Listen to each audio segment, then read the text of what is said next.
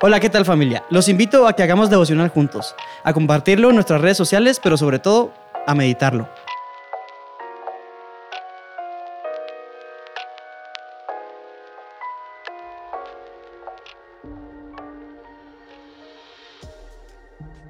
Hey, buen día, feliz martes con un fuerte abrazo de mi parte para empezarlo. El devocional de hoy está basado en Oseas capítulo 10, 11 y 12, el Salmo 73 y Hebreos 4. Voy a ver si puedo expresarme en esto ya que es un tema mm, que necesitaríamos de más tiempo para explicarlo así un poco más teológico, pero el propósito de estos devocionales es poder establecer una palabra podamos practicar en este momento. Así que le pido a Dios que me dé la gracia para poderlo establecer en tu corazón. Hebreos, el libro, el autor de Hebreos toma como ejemplo la promesa que Dios le hizo al pueblo cuando lo saca de Egipto. Y desde antes Dios le dijo a Abraham que le daría tierra donde su pueblo reposara. Pero al sacarlos de Egipto, Dios recuerda esa promesa y el pueblo sale entusiasmado, sale contento, sale soñando, sale con una expectativa alta de, la esclavitud de la nación de Egipto. Pero de la salida hasta llegar a la tierra prometida pasan 40 años, porque la generación que sale siendo esclava no puede entrar a la reforma eh, que Dios quiere hacer en su corazón y en su mente jamás pudieron dejar de pensar como esclavos. Así que Dios tomó la decisión de que esa generación muriera en el desierto y naciera una generación nueva, con una nueva mentalidad. Y esto lo único que nos enseña es que no es que no, no, es que tengamos que morir físicamente, sino que esos pensamientos viejos deben de morir en nosotros y empezar a abrazar los nuevos en Cristo Jesús. Así que sin morir y teniendo la edad que tú tengas, puedes integrarte a esta nueva generación en Cristo Jesús. Y la promesa que Dios hace es, van a entrar a una tierra nueva, a la tierra prometida. Y la Biblia le llama a ese lugar como el lugar de reposo porque se supone que en esa tierra, en esa promesa que Dios hizo, iban a encontrar el descanso, iban a descansar de ser esclavos iban a descansar de ser esclavos. Ya no iban a trabajar para los demás, sino ellos iban a ver el fruto de su trabajo y no solamente a verlo, sino lo iban a disfrutar. Ahora el autor está plasmando esa promesa de reposo la está plasmando a hoy en nuestros días a los cristianos. La está dejando ver como que esa promesa sigue en pie, no ha terminado incluso para hacer saber que no ha terminado y que esa promesa si es para hoy, aunque tú y yo no seamos israelitas, no tengamos sangre de nación de Israel, es para nosotros. ¿Por qué? Porque esa promesa el autor la está aplicando a hoy en nuestros días y dice, hoy puedes entrar a ese reposo, pero ese reposo ya no es que tú vayas y poseas una tierra físicamente, sino que ese reposo es Cristo. Cristo es esa promesa que Dios le hizo al pueblo de aquellos entonces de tener heredad aquí en la tierra, de tener herencia aquí en la tierra y que en ella encontrarían el descanso, serían libres de la esclavitud y disfrutarían lo que sus manos produjeran. Así que esa promesa ahora se cumple en Cristo Jesús. Cristo es esa herencia. Cristo es esa promesa hecha vida a nuestra vida. Y todo aquel que viene a Jesucristo encuentra descanso y ya va a empezar a disfrutar de lo que haga aquí en la tierra. A ver, ¿cómo es esto? Claro, por eso dice el apóstol Pablo a los colosenses, si vas a trabajar, no lo hagas como para el hombre, sino como para... Dios. Todo lo que tú hagas en casa, todo lo que tú hagas en la vida, todo lo que tú hagas en el trabajo, en la escuela, hazlo como para Dios. Ahí es donde está ese reposo, ese disfrutar. ¿Por qué más? Él es nuestro reposo.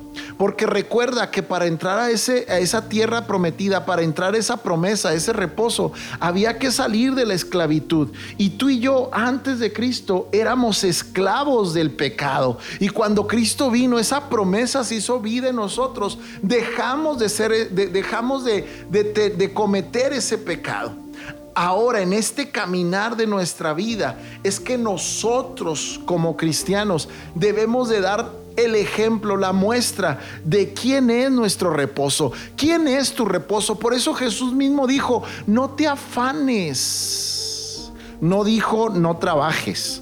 No dijo no te esfuerces, solo dijo no te afanes, porque la palabra afán va muy de la mano con dejar de confiar en Dios y empezar a confiar en nuestras fuerzas, en nuestros logros, en, nuestras capacidades. Por eso Jesús dijo, no te afanes por el comer o el beber. Si Dios cuida de las aves, cuidará de ti. No te afanes que habrás de vestir, porque si Dios viste a los lirios y toda hierba del campo, Dios te vestirá. No descuides tu relación con Dios. No descuides la promesa que Dios te hizo respecto a que Cristo es tu herencia en el cual tienes descanso de estas fatigas del mundo. Hoy en día nuestro reposo es Cristo Jesús.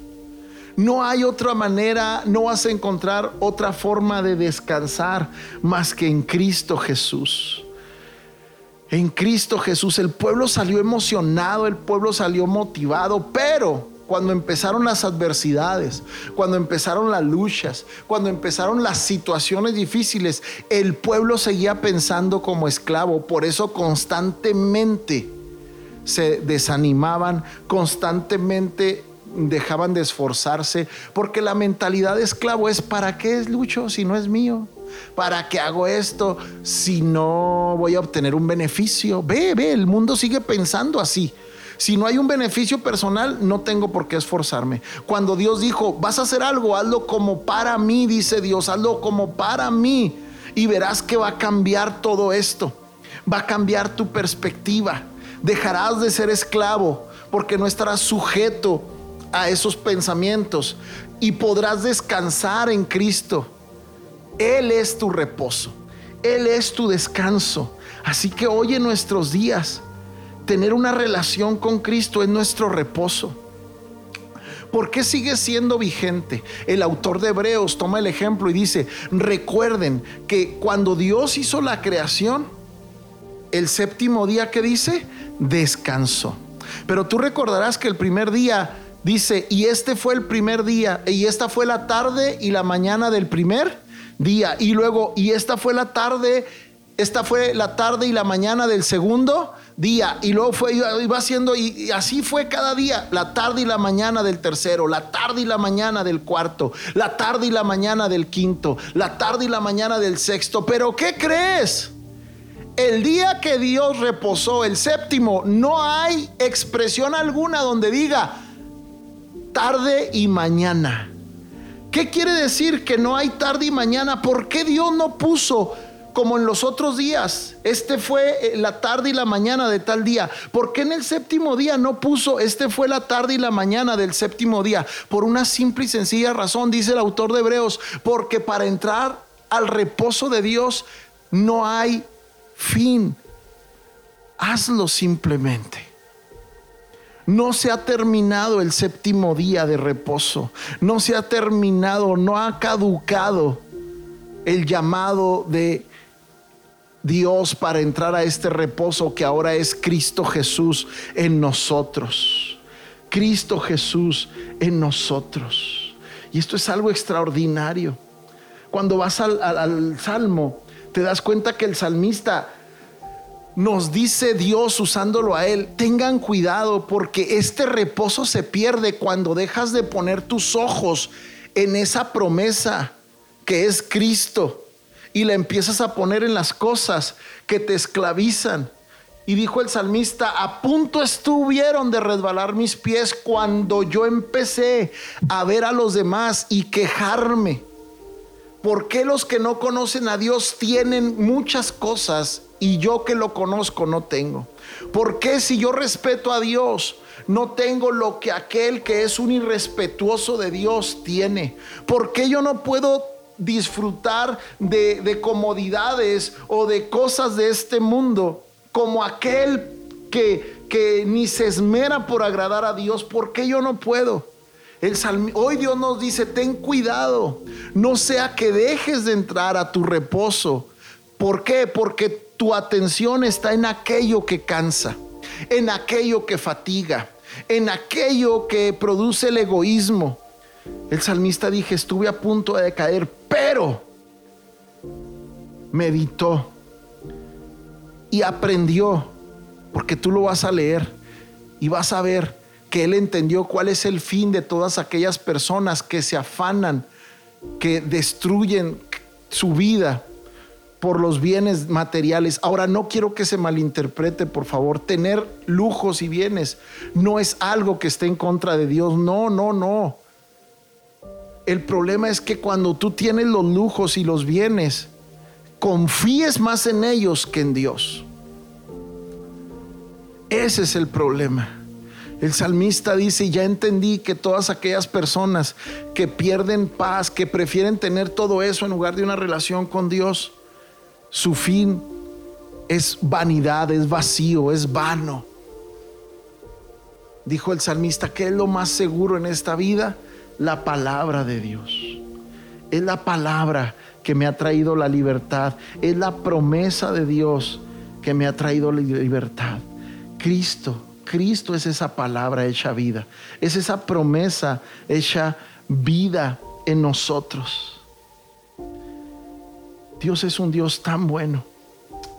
Es tan bueno, por eso la Biblia dice, porque la palabra de Dios es viva y eficaz, más cortante que toda espada de dos filos, penetra hasta partir el alma y el espíritu. También parte las coyunturas y también hasta los tuétanos y discierne los pensamientos y las intenciones del corazón. Este es Cristo, la palabra de Dios que nos impide experimentar y ver los frutos de este reposo, de esta relación. Porque hoy ese reposo es esto, una relación con Dios por medio de Cristo Jesús. Y lo que la Biblia nos enseña era la constante duda en el pueblo de Dios. La constante duda en el pueblo de Dios que lo llevó a endurecer su corazón y no estar abierto para lo que Dios les quería mostrar. El hecho de que Dios los sacara de Egipto y los llevara por el desierto era porque Dios les quería enseñar, yo soy tu sustento, yo soy tu provisión, yo soy el que te cuido, el que te protejo. Haberles dado todo eso, claro que era una incomodidad, claro que iba a confrontarlos, sí, seguro, pero una manera en que ellos dejaran de pensar como esclavos y empezaran a pensar como aquellos que tienen todo lo necesario para empezar a descansar en medio de esta fatiga, en medio de, esta, de estos afanes del mundo. Tú puedes encontrar descanso y reposo si tú mantienes una relación con Cristo Jesús. Hoy el reposo es que tu relación con Cristo se mantenga inamovible. Cuando lees Oseas, la impresión, al menos yo que tengo, es inmensa, porque veo a un Dios con un anhelo indescriptible y con un amor inexpresable. Un Dios que va a producir, a provocar todo a nuestro alrededor para que su palabra se cumpla. Va a provocar todo a nuestro alrededor para que su palabra se cumpla. Él mismo él mismo lo hace porque Él sabe que lo que merecemos es muerte, pero Él no nos, no nos quiere dar la muerte. Así que él mismo eh, va a pasar por encima de él mismo en el sentido de dolor. Porque a Dios no le es grato, para a Dios no le agrada que tú pases sufrimientos, que tú pases dificultades, pero muchas veces son necesarias. El que tú las pases, el que tú llores, el que tú te duelas, claro que a Dios también le duele, claro que a Dios también le puede en su corazón, pero muchas veces son necesarias con tal de que tú voluntariamente recurras al arrepentimiento para que Dios pueda hacer vida en ti toda palabra que prometió. Entrar a su reposo sigue vigente. Recuerda que la Biblia no vuelve a decir y, el, y, esta fue la tarde y la mañana del séptimo día. No hay tal expresión. Por eso hemos titulado este devocional, No hay tarde y mañana. Porque el séptimo día que simboliza el reposo de Dios no tiene límite. Tú puedes entrar hoy a empezar a descansar de las preocupaciones que están y de las que vendrán, de las aflicciones que tienes y de las que vendrán. No es lo mismo pasar momentos difíciles, no es lo mismo pasar dificultades solo que con Dios. Te mando un fuerte abrazo, bendiciones.